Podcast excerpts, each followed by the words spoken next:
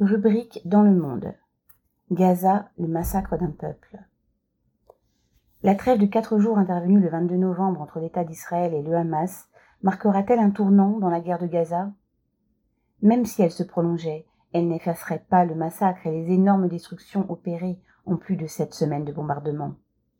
Écoles bombardées, bébés mourants dans les hôpitaux sous les bombes, faute de possibilité d'évacuation, même le haut commissaire des Nations Unies pour les droits de l'homme a dénoncé, ouvrez les guillemets, les événements horribles dépassant l'entendement, fermez guillemets, qui ont continué de se produire dans la bande de Gaza.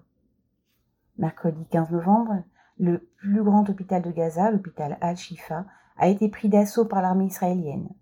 Samedi 18, 2300 patients, soignants et déplacés s'y trouvaient encore, selon l'ONU, agonisant dans ces murs, faute d'eau potable, de nourriture, de soins ou d'électricité, pour faire fonctionner les couveuses et les appareils respiratoires. Des images ont montré des civils abattus comme du gibier par l'armée israélienne alors qu'ils tentaient de fuir les combats. L'argument selon lequel le Hamas utilise les malades comme des boucliers humains et des hôpitaux pour abriter ses quartiers généraux tient de la propagande de guerre. Vrai ou faux, les morts sont des civils palestiniens, tués par l'armée israélienne. Après avoir méthodiquement anéanti la ville de Gaza dans le nord du territoire et fait plus de 14 000 morts, presque tous des civils, l'armée israélienne reste prête à déchaîner le même déluge de feu sur sa partie sud. Des tracts largués sur la ville de Khan Younes ont appelé la population à l'évacuer. Mais pour aller où? Les deux tiers des 2,3 millions de Gazaouis ont déjà dû fuir vers cette zone où ils sont désormais bloqués. Privés d'eau, de nourriture, de soins, ils survivent dans des écoles, des hôpitaux ou dans la rue. En laissant faire Israël, les dirigeants occidentaux sont complices de la tuerie de masse de Gaza.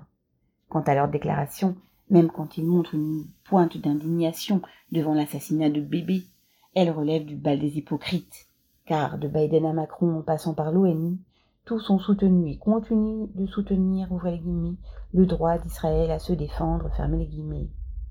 Aujourd'hui, ce droit passe par une politique de terreur à l'encontre de la population palestinienne. Au-delà, elle vise également tous les peuples de la région en leur montrant ce qui pourrait les attendre s'ils voulaient remettre en question la tutelle de l'impérialisme. Marlène Stanis.